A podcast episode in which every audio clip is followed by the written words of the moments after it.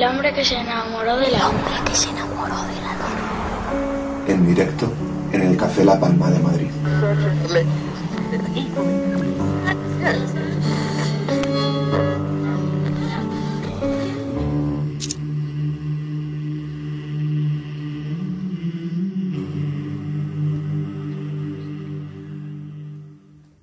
Arranca el tercer bloque de esta Luna 287 con el maravilloso, impactante aplauso que el público del Café La Palma dedica a la gran Carmen Boza.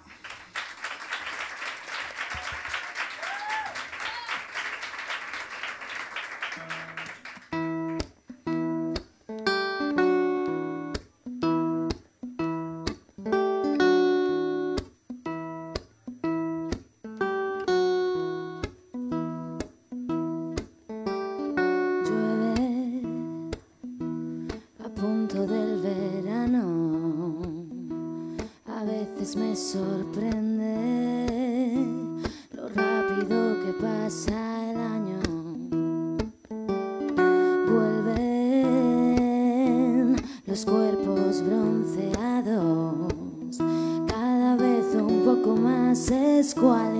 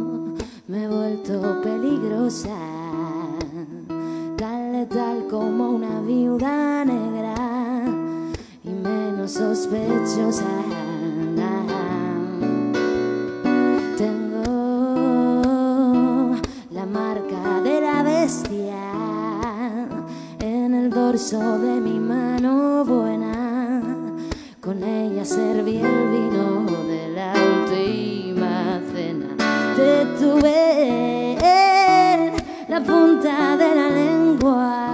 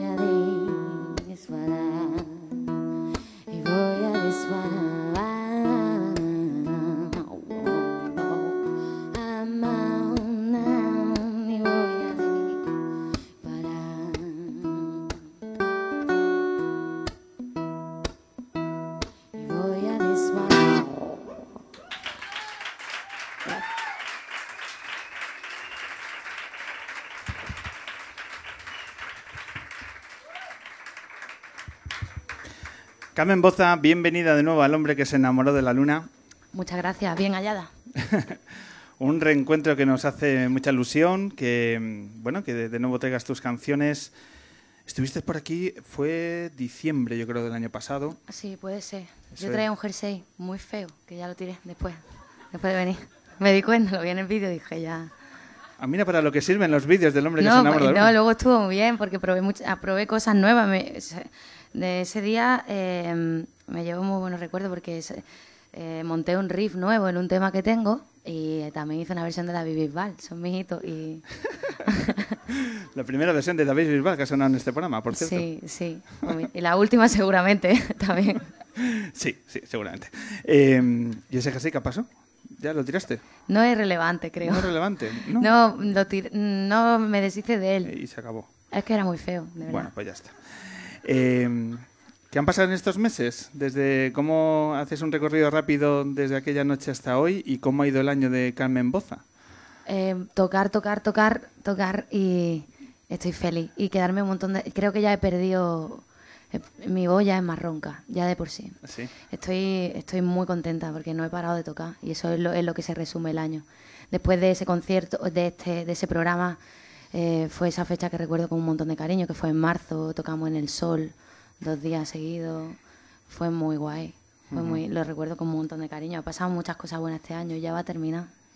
Está ahí en la recta final, pero siguen ocurriendo cosas. Estás en la gira de, de otoño, que ahora vamos a ir hablando, y acabas de llegar de Pamplona, donde tocaste ayer. Sí, bueno, abrí el eh, hacía de telonera de Nacho Vega y su banda, eh, que también, también abrí para ello en Bilbao la semana pasada, el 29 de, de septiembre. Y la verdad es que sí, hemos llegado hoy, pero es que cansada y todo ha sido una experiencia. Nacho es uno de los grandes. Y su banda además son los León Benavente. Bueno, ha sido todo gozar. Abraham Boba por allí. Musicazo, ¿eh? Increíble. Una experiencia de- de- del copón. ¿Qué tal, Nacho, en las distancias cortas? Muy bien, eh, me encanta, él, me encanta él, me encantan las cosas que canta y, y, y, bueno, tampoco he tenido la oportunidad de intimar con él, ¿no? Pero se- me imagino que tampoco debe ser demasiado accesible, demasiado rápido, ¿no? Como para intimar, Nacho Vega, pero... No, joder, que es de puta madre, ¿eh? que, que ha sido... A ver si lo vamos a malentender aquí. Que, eh, eh, joder, que aparte que he hablado con él, ¿eh? Hombre, Pero, pero no, muy guay. La verdad es que me imponía bastante respeto, pero por, por todo eso, ¿no? Por, lo, por sus textos, por todo el universo que se, se le intuye a Nacho, ¿no? Y vamos, que se le intuye que él ha demostrado con tantísimos discos y tantas letras enormes tantas canciones, pero, pero que me imponía mucho más respeto y luego es súper cercano, es súper humano y solo el hecho de que alguien como él me haya dado la oportunidad de abrir sus conciertos ya ¿cómo, ¿Cómo ha surgido ese cruce de, de caminos? ¿Cómo ha surgido esa oportunidad? Bueno, tenemos equipo en común que trabaja. eh, mi oficina conoce a, le conoce a Nacho, lleva mucho tiempo trabajando con él. Y aparte, eh, su oficina de ahora de Nacho, pues son, son conocidos todos. Entonces se habló de la posibilidad de hacerlo y Nacho dijo sí. Y eso, eso es lo que me parece, me parece un detalle por su parte, por un artista de, que está a ese nivel, ¿sabes? No de, ya de asentado sobre todo, que, tiene, que no tiene necesidad de, de hacer ese tipo de concesiones. Bueno, le- como nos has comentado que has hablado con él, ¿le has dicho que ibas a venir para acá? Eh, No, no se lo he dicho. ¿no? Bueno, pues luego se lo dices. Mal, ¿verdad? Está- está- no, estaría bien ahí abrir esa vía, pero bueno, luego hablamos. Vale, vale. Estás en la, en la gira de, de otoño, eh, bueno, en, un- en este sin parar, donde los kilómetros se han, se han ido sumando a lo largo de todo el año. Has hecho fechas en Alicante, en Valencia, Vigo, Sevilla, San Sebastián y eh, Barcelona y Bilbao, es lo, que, lo que citabas. Tienes unas citas eh, importantes por delante y vamos a hablar de lo más inmediato, porque yo creo que tienes y vamos a utilizar la jerga ciclista como las tres etapas de los Alpes, me, me parece a mí, con- conociéndote un poco tu, tu mundo. Vienes eh, muy pronto a Madrid, el día 5 de octubre estás en la sala 8 y media y me gustaría... 15 de octubre. 15, perdón, 15. 5 de mañana, ya ha sido el 5, ¿no? Gran concierto de Carmen Boza en Madrid, por cierto. no, día 15, 16 vas a, a Málaga y el día siguiente a la línea de la Concepción, que yo creo que son tres fechas muy importantes y que nos gustaría que nos, nos dijeras por qué. Venga, vamos a hablar de, de Madrid. Has comentado algo en redes, eh, un concierto especial, que va a haber alguna sorpresa, tal. ¿Qué, qué pasa por tu mente eh, días antes, 11 días apenas antes de, de contactar con el público de Madrid? La verdad es que tengo un montón de ganas porque Madrid es una, aunque vivo aquí y ya he normalizado la ciudad y todo, ¿no? Y a conciertos, el circuito de conciertos y eso, pero tocar aquí, eh, aunque puede parecer que es como una una sensación irreal, ¿no? Porque lo que pasa en Madrid no es necesariamente un reflejo de lo que pasa en el resto de España, sobre todo a nivel de conciertos, ¿no? Que aquí hay tanta gente, pero me impone mucho respeto porque el público de Madrid me ha tratado siempre tan bien y, y- y es como una ciudad a la que llegué sin nada y, de- y he ido creciendo aquí, ¿no? Entonces tengo muchas ganas de tocar. Además que es un concierto muy especial pero precisamente por eso, porque cuando presentamos el disco tocamos en la Sala El Sol, dos días en marzo, eh, y ya para mí eso fue un hito, fue la Sala El Sol, ¿sabes? Era es una sala mítica que lleva muchísimos años abierta y yo tocar ahí, llenarlo, fue como un pequeño, una galletita, y dos galletitas de hecho. Y, y eso me, me, hizo tremendamente feliz. Y ahora tocar en ocho y medio, que está, es con, con, razón del aniversario, como ha dicho antes Virginia, y hay muchísimos grupos, muchos conciertos este mes. Eh, me hace mucha ilusión por eso, porque la sala, porque me he ido muchas veces a ocho y medio, me lo he pasado muy bien, es una sala a la que le tengo mucho cariño, como todo el mundo, ¿no? Aquí me imagino también. Y, y, además va a venir, va a venir a abrir Nuria Graham, que es una chica catalana que me encanta lo que hace y van a venir alguna gente a colaborar, alguna sorpresa, pero claro, como son sorpresas, pues no la voy a contar. Entonces, pero, pero tengo muchas ganas y voy a estrenar. Es, que estoy todo el rato inventando y voy a estrenar un poco un set nuevo, voy a, experimentar con la guitarra un poco, friquear, me apetece un montón. ¿Te apetece eh, disfrutar de, de nuevos elementos en ese concierto? Cuando citabas el, el público de Madrid y la atmósfera que, re, recorre los conciertos aquí. Como artista, ¿tiene algo de particular el público de Madrid? Me pregunto, ¿ves cosas que lo caracterizan respecto a públicos de otras ciudades? Bueno, es un público bastante, bastante mixto, quiero decir. Como aquí hay gente, tú das un concierto en Madrid, puede coincidir que, mucha gente que viene al concierto pues esté de paso Madrid. Madrid es una ciudad que también puede ser tan de paso, ¿no? Que, que nunca, nunca, por lo menos en mi caso, nunca me llego acostumbrado a dar por hecho si va a venir mucha gente, poca gente, si la gente que va a venir me conoce o si no, ¿no? Entonces es un, es un Madrid una ciudad que, que, a mí siempre me resulta un reto, que me reta bastante. Uh -huh. En este sentido es como no te confíes, ¿no? Eso es una particularidad que para mí tiene Madrid, pero la tiene siempre hasta cuando, cuando toca en, en sitios pequeños, en garitos pequeños, cuando tocaba en el Búho Real y todo eso. Me pasaba uh -huh. todavía. ¿Qué pasa? Eh, al día siguiente, a tu segunda ciudad, a Málaga. Eh, y ahí luego lo cierras estos tres días, como decíamos, de, como jornadas de, de montaña en los Alpes, decíamos esta jerga, en, la línea de la Concepción, en tu ciudad natal. Público, tu público, tu gente, eso genera una ansiedad diferente, una ilusión diferente. ¿Cómo lo vives? ¿Por lo positivo o por, o por lo negativo? La verdad es que me, me, apetece mucho ir porque es que yo no vuelvo mucho a Cádiz. O sea, vuelvo cuando puedo, en verano a veces vuelvo, pero, pero a la línea no vuelvo tanto como, como vuelve alguien que echa de menos su tierra. Tampoco tengo ese vínculo tan fuerte de necesito volver a, po, de a cada poco, ¿no? Y en mi caso, cuando vuelvo, me apetece mucho tocar porque donde tocamos es en T-Pop, que es un, bar de, de, unos amigos donde yo incluso estuve currando cuando vivía allí, al que le tengo muchísimo cariño. De hecho, eh, ahí empecé a descubrir, me empecé a despegar de la música mainstream que escuchaba hasta ese entonces, ¿no? Que fue Miguel Pulgui, el dueño de, de T-Pop, el que me enseñó, yo que sé, me acuerdo que los primera, la primera vez que escuché a Kings of Leon o escuché incluso a Lobos Lesbian fue ahí en el bar este. Y, y, a partir de ahí pues ya empieza a rascar y tal. Entonces le tengo mucho cariño y me apetece mucho volver, pero es que el público de Nadie es profeta en su tierra, eso es, es una verdad muy dura, ¿eh?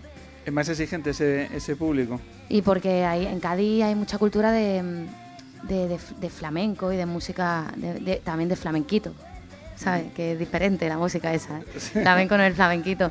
Entonces, pues yo, pero la verdad es que voy con respeto, pero siempre que voy, Miguel es como ahí el Che, el Che Guevara de el último, el último bastión de la, de la música un poco alternativa ahí en mi pueblo. Entonces, toda la gente, todos los parroquianos del bar, que eso me encanta además, los bares que tienen parroquianos, toca ahí, es como mi sueño. Eh, siempre va gente ahí que aunque no conozca necesariamente mi música, ni mi proyecto, ni nada, van al bar, eh, van a ese sitio porque saben que la música que, que Miguel programa ahí, que ha llevado a muchísimas bandas, otro llevaba Lina, Bob Beam, llevaba Corizona, mucha gente lleva, uh -huh. que es como la gente que va ahí sabe que va a ver música que mola. Uh -huh. Entonces, bueno, lo tengo mucho respeto, pero tengo muchas ganas también de bajar y ver a mis amigos, a mi gente. Uh -huh. Hubo una, una, un momento en tu carrera cuando empezabas a colgar vídeos en, en, YouTube y aquello se disparaba de visualizaciones y demás, que decidiste parar un poco para tomar distancia con los acontecimientos, luego grabaste el pelo, grabaste la mansión de los espejos, un año donde no has parado de, de sumar conciertos y kilómetros.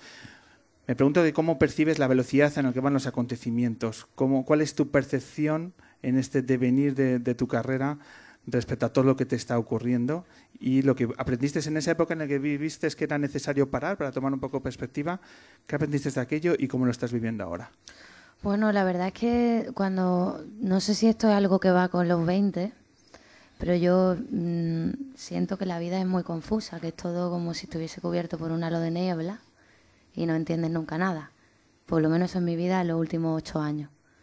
Entonces, vamos, me imagino que a mucha gente le pasará. Eh, eh, el, el, el, cómo, cómo, transcurren los acontecimientos, si, si, pasa, si las cosas pasan rápido, si pasan lento, realmente no soy, creo que no soy demasiado consciente de ello hasta que llegue un momento en el que sea capaz de verlo todo con cierta perspectiva, porque siento que las cosas que tienen peso, una no es capaz de, de analizarla o de entender su sentido en el momento que suceden o cerca del momento que suceden.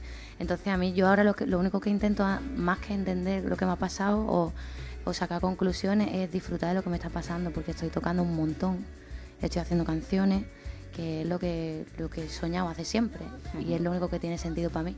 Pienso si en algún momento paro de tocar, ya tendré bastante tiempo para pensar en, en todo eso, pero por ahora no, no se me ocurre. Eh, tiempo habrá, por tanto, en, en, adelante. Estás haciendo canciones y has reeditado La Mansión de los Espejos con dos temas nuevos uh -huh. que, ha, que ha salido. Eh, esos temas eh, estaban ahí en un cajón y, y, ¿por qué los has rescatado? Bueno, en el caso de. Hay dos, dos, dos temas extras que se han, se han incluido en la reedición: son Fin, este que está sonando, uh -huh. y um, Salpicadura. El caso de Fin es una canción que escribí hace bastante tiempo que que, que, bueno que la he grabado en, es que lo que una particularidad de mi movida es que como he, he grabado tantos vídeos y he hecho tantos conciertos casi todas las canciones están en, en alguna parte de, del ciberespacio ¿no? eh, y bueno fin es una canción que ya había tocado había versión, o sea había tocado de muchas maneras yo sola con Román Méndez que fue el que era batería de mis cafeínas cuando produ produjimos nuestro primer EP bueno mi primer EP que lo produjo él eh, ya la, eh, hay un vídeo en el que cuando estábamos grabando tocamos esa canción, eh, la he tocado mil veces, pero la particularidad de, de, esta versión que va en la reedición es que está grabada con mi banda de ahora, mi banda de directo, que son Tony Brunet, Jacob Reguilón y Ale Riquelme. Y me hace mucha ilusión haberla incluido en este disco, porque es como una mirada, es un, es un punto de actualidad en un, en un, disco que se grabó hace un año, ¿no? Uh -huh. Y me parece que eso le da un punto de frescura, sobre todo porque se escucha el disco y este es el último corte del disco te da unos tiazos en la cara porque ahora suena totalmente distinto, ¿no? El disco tiene un concepto mucho más de estudio, de matices, de, de escucharlo tranquilo, ¿no? Como mucho, es muy relajado el disco. Comparado con el directo, claro, y ahora la banda viene aquí pegando cera y te mete una hostia que te deja ahí al final.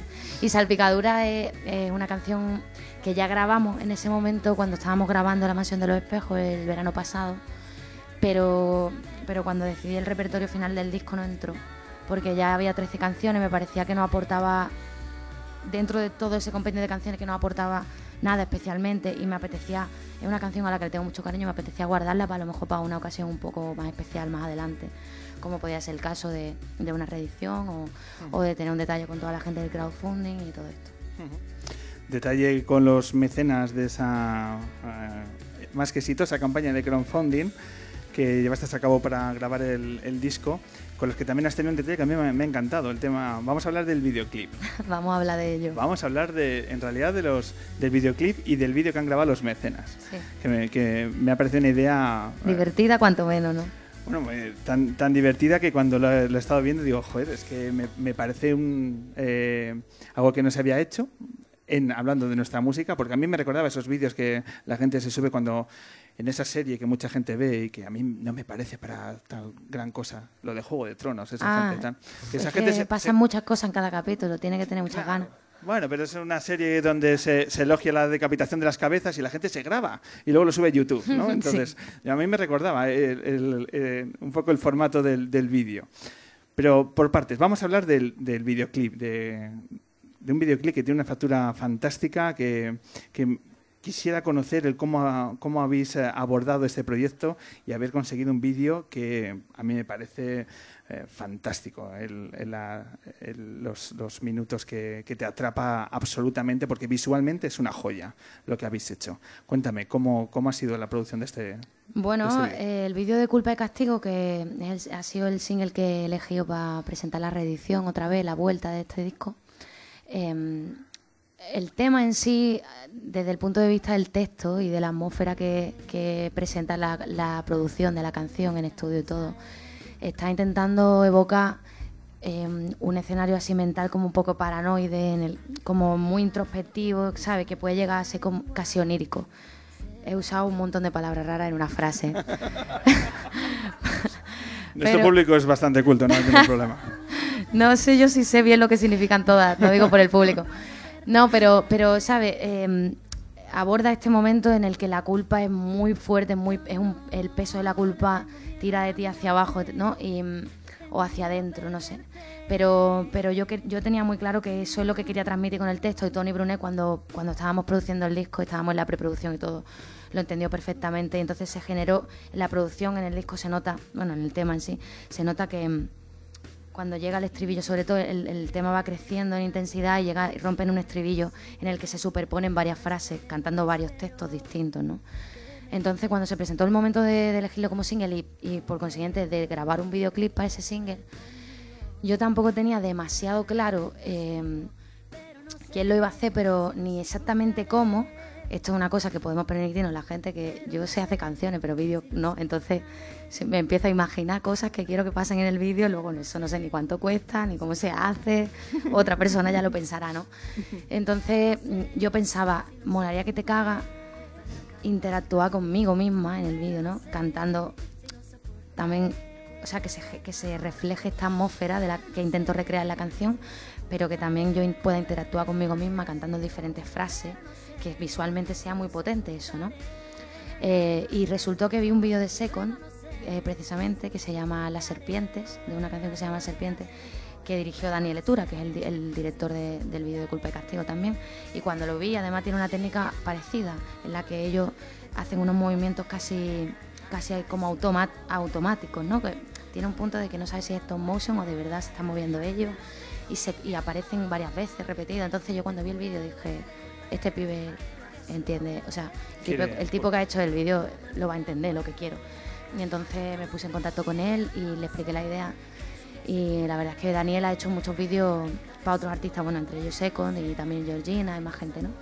Em, y su, trabajo visualmente me parece impecable, porque el tipo tiene, tiene una visión en lo que respecta también, hace de dire de foto él, hace de todo, pero lo tiene muy claro, es muy elegante, que es una cosa que valoro mucho y creo que se nota mucho en el vídeo.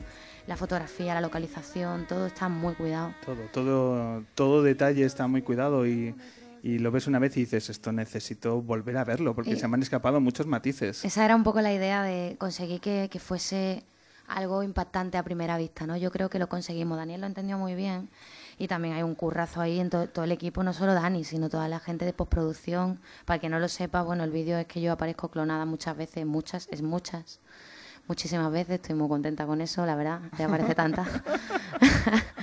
Y, y, bueno, entonces yo la verdad es que no tengo más que palabras buenas para toda esa gente porque ha sido muchísimo curro, a pesar de que lo rodamos en un día, prácticamente, en un día. en un estudio además donde, tengo que decir, eh, que me hizo mucha ilusión porque a mí me encanta Kubrick, me encanta su, su obra. Y, y, me contó Dani cuando estábamos allí grabando en unos estudios que creo que se llaman, es que nunca me acuerdo el nombre porque es medio vasco, Aro, Arozategui me parece, que están ahí en Colmenar Viejo. Y me dijo Dani que, que ahí había rodado Kubrick algunas escenas de, Espartaco. Que solo que el hecho que hubiera estado Kubrick ahí, ya ese punto melómano salió ahí a bailar el Moonwalker mío. sí, sí, sí. Pues no me extraña que, finalmente el resultado sea el que es. Que bueno, recomendamos a todos aquellos que, que no hayan visto el videoclip que, que le dediquen un rato porque, porque van a disfrutar. Como disfrutaron los mecenas grabándose eh, en, el- la, en la primera ocasión que, que tuvieron la oportunidad de ver el vídeo y luego habéis montado un, un vídeo con todas las reacciones de los mecenas. ¿Cuánta gente colaboró? ¿Cuánta, Bueno, mecenas? un montón, por lo menos casi. Yo esperaba que a lo yo decía, bueno, si lo hacen 10 personas, así conseguimos que lo hagan 10 personas, y creo que fueron casi 80 personas las que lo hicieron. ¿eh? Eso es, luego ves a la gente, a parejas. No aparecen todos en el vídeo porque entonces sería que un largometraje, ¿no? Pero, pero, pero fue muy guay porque es muy divertido porque yo también es que lo que me ha pasado con el crowdfunding, lo que pasó con la campaña de crowdfunding y que, que resultara tan multitudinaria, no se podía quedar en algo anecdótico ahí y ya está, ¿no?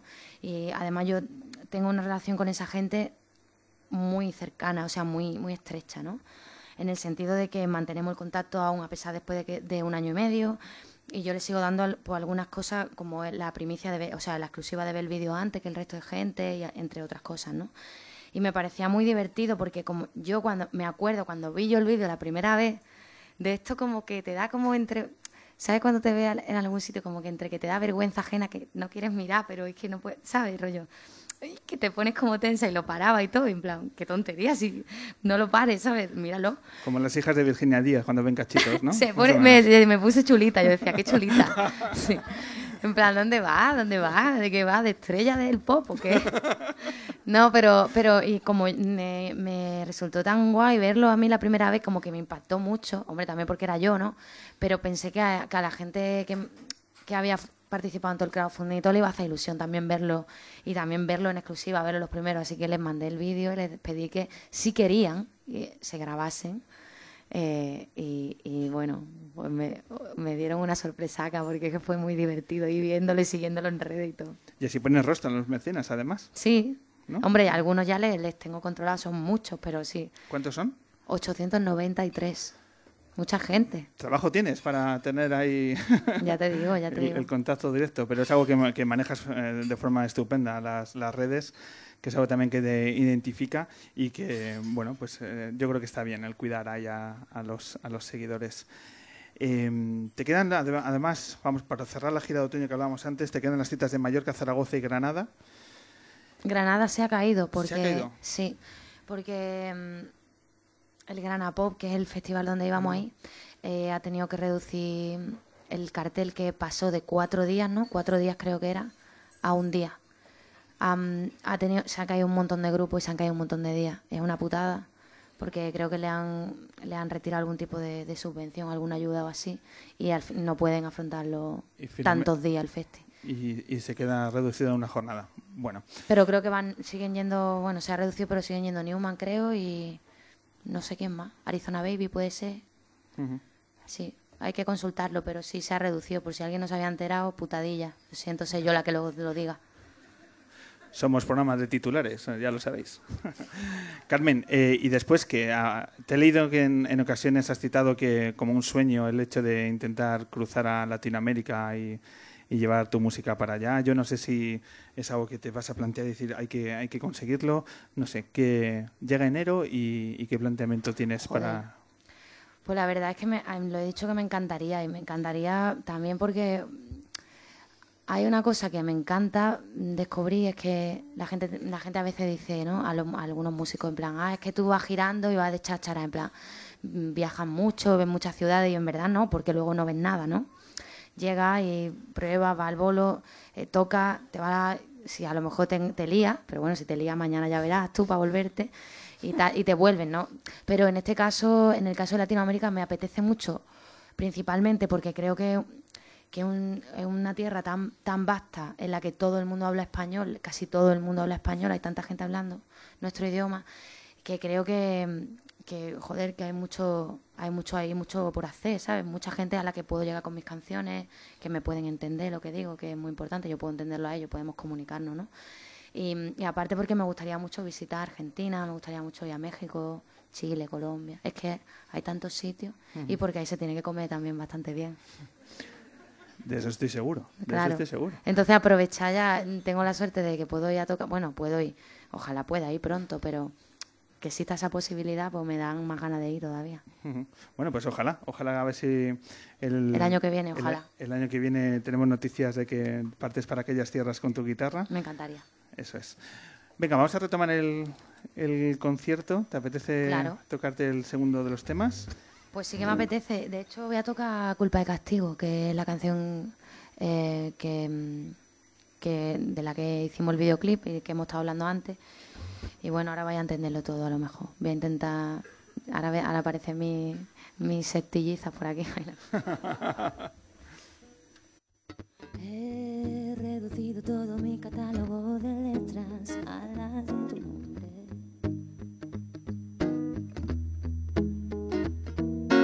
Para que cuando se me trabe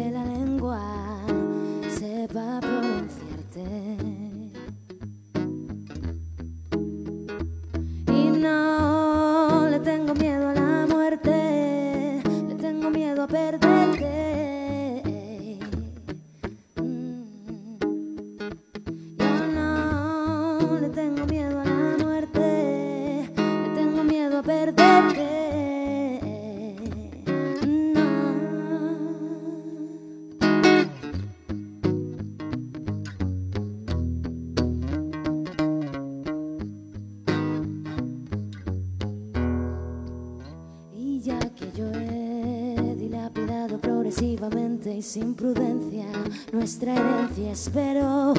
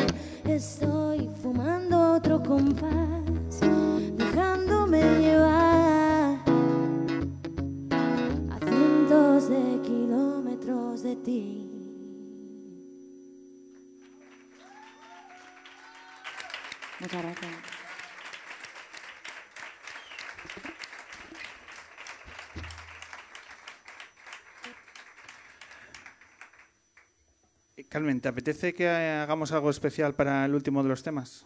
Me apetece todo. ¿Qué os parece? Pues hagámoslo, Carmen. Vale. Venga, vamos a liarla un poco. Eh, ¿qué, se te, ¿Qué se te ocurre? Pues estoy pensando que, mm, bueno, no voy a fingir como que lo, lo acabo de pensar ahora porque sería un marrón, pero, pero eh, hablé hablando con Jorge, con Jorge González, González, ¿no? Se llama? González. Es que no sabía si. González o Fernández, pero no, estaba hablando con Jorge y, y cuando me dijo, oye, vente al programa tal, que va, y va a venir Angie, va a venir Virginia, entonces pensé, qué guay que si tocamos algo juntos, y él me dijo, a ver si tocamos algo juntos, y yo dije, ya lo hemos pensado, ya lo había pensado yo. Y bueno, esto es una tontería, pero, pero le dije, tío, ¿qué tal si tocamos un tema que, que, yo, que tiene un rollo así como un poquito funquero, así, y yo creo que le, que le pegaría también un rollo un poco órgano que toque Angie? Y, ella, y él me dijo, lo veo.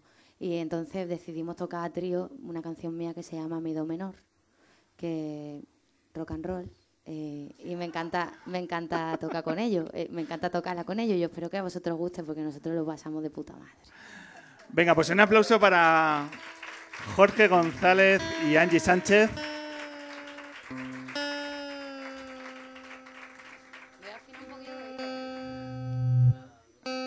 Esta es una sección dentro de nuestro programa que es cuando yo comienzo a hablar para llenar el... Mejor me callo.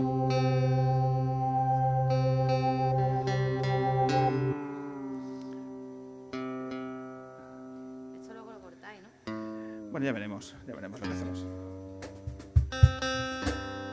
Esto es radio en directo y los músicos necesitan su tiempo para preparar para prepararlo todo.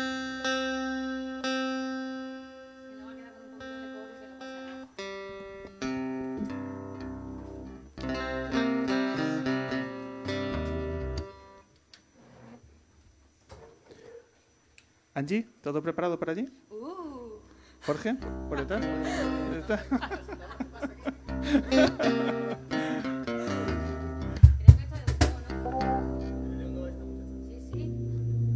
Dale un do. Ahí está, perfecto. Mi do menor. Bueno, chicos, es un placer, ¿eh? Rock and roll. Vamos allá. Un ha sido un placer, ¿eh?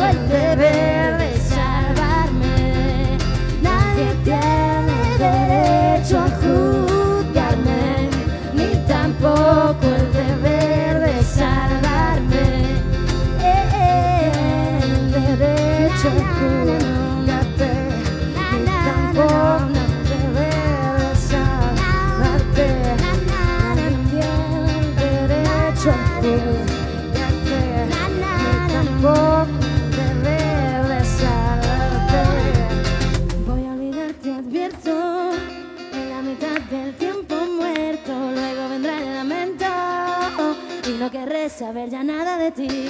Voy a olvidarte, advierto, en la mitad del tiempo muerto. Luego vendrá el lamento y no querré saber ya nada de ti.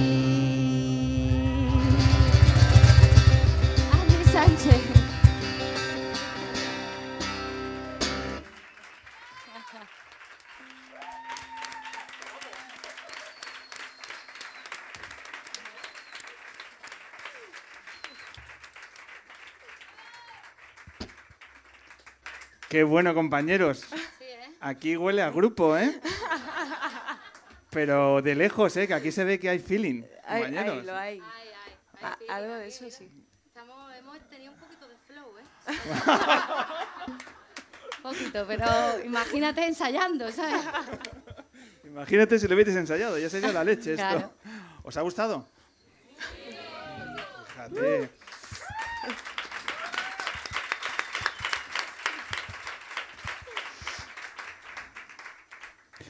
Pues a lo mejor pasa la historia, el primer programa de esta temporada, como fue el primer tema que tocaron juntos los... Ya veremos Los el míticos. Los, Los los míticos. Boza. Eh, ya os conocíais, Angie y Carmen, ya habíais... eh, ¿Qué te parece eh, aquí, aquí la, La voz que señorita. acabamos de... La Hombre, señorita. habéis visto, ¿no? Cómo toca y cómo canta. Aquí nos ha dejado un poco impactados.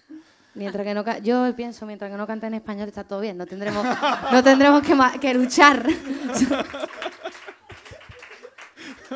No, pero joder, de puta madre, es que yo conocí a Angie porque una vez toqué en Toledo y ella tocó antes de mí. O sea, tocamos, compartimos un concierto y, y tocó antes de mí. De puta madre, claro, igual, No, pues mejor, o a lo mejor igual, da igual, pero, pero así Pero en bien. inglés, en- pero en claro, inglés. no, eh, quiero decir así, así, tiene mucho ¿Tú talento. estabas en camerino? No, no me... No me Lo oía desde allí, ¿eh?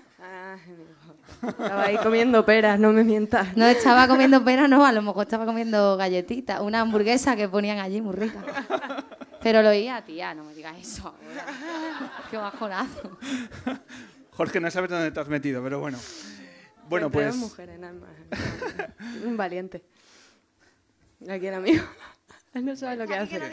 Yo es que estoy muy ocupado, no puedo ir de gira.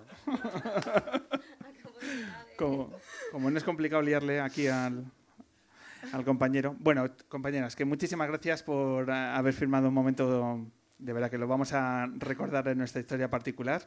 Angie, ha sido un placer conocerte. gracias, Igualmente. Carmen, ha sido un placer reencontrarnos y seguramente surjan nuevas oportunidades para que pises el Café La Palma en adelante. Cuando queráis, claro que sí, ha sido un placer para mí también. Muchas gracias. Un aplauso, por favor, compañeros.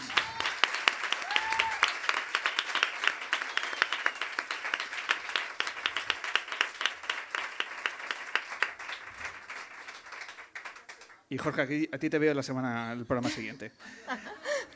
Nos falta anunciaros ya mirando para el domingo 18 cuál es el- la entrevista al ilustre, quién va a ser el ilustre de, de, esa edición, que ya sabéis, va a estar McEnroe, va a estar Zahara y vamos a anunciaros eh, esa- ese personaje.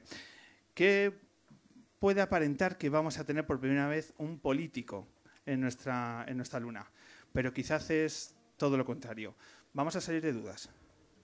Hola, soy Pablo Iglesias Turrión, escritor, profesor de ciencias políticas en la Universidad Complutense. Un momento, un momento, un momento.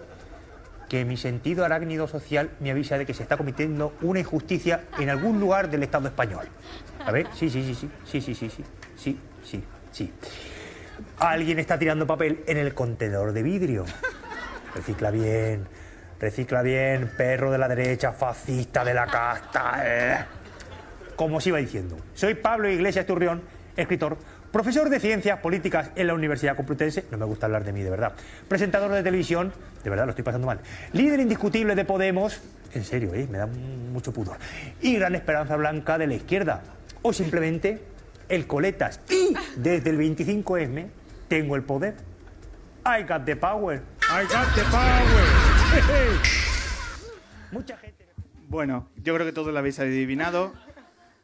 Nos visita Pablo Iglesias, no, no, nos visita Joaquín Reyes, va a ser eh, la persona que va a protagonizar la entrevista en el bloque central de la luna del próximo domingo, 18 de octubre, que yo creo que promete, promete emociones fuertes y la encaramos con mucha ilusión.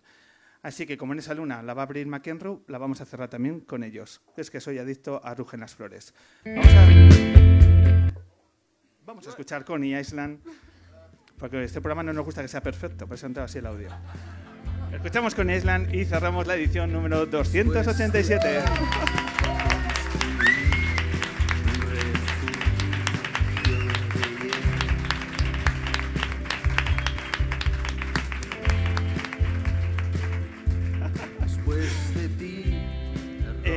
primer lugar, lo que queremos hacer es agradecer a todos eh, los luneros que estaban pendientes de ver cuándo abríamos temporada y que os habéis acercado en esta tarde otoñal y nada futbolera al Café La Palma de Madrid. Muchas gracias, luneros.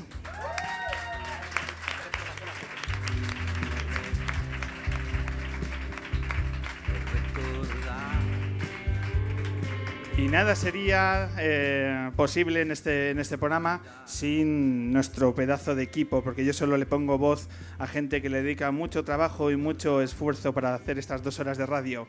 Y mi equipo, mi pedazo de equipo es el capitán Ángel Castaño en la parte técnica.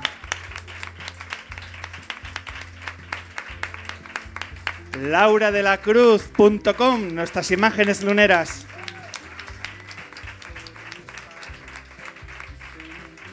Jorge González para todo y más.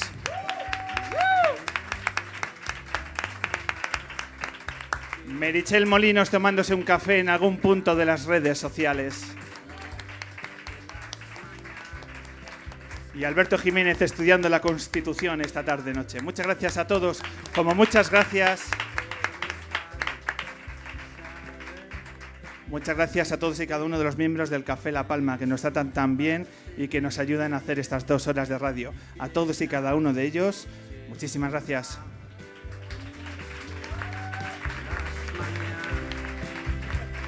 Y también reconocimiento a nuestra nueva cámara, a Irene Aparicio.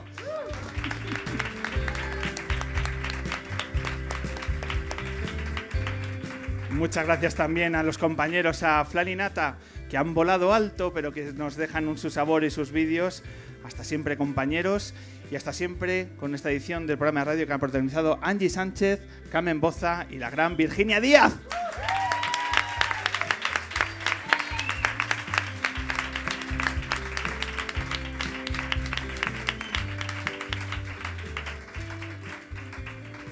Poco más, un placer. Pablo Loriente capitaneando este, este equipo. Nos vemos el día 18 con Joaquín Reyes, McEnroe Zahara. Y que lo sepáis, hashtag queremos entrar. Os necesitamos. Hasta siempre.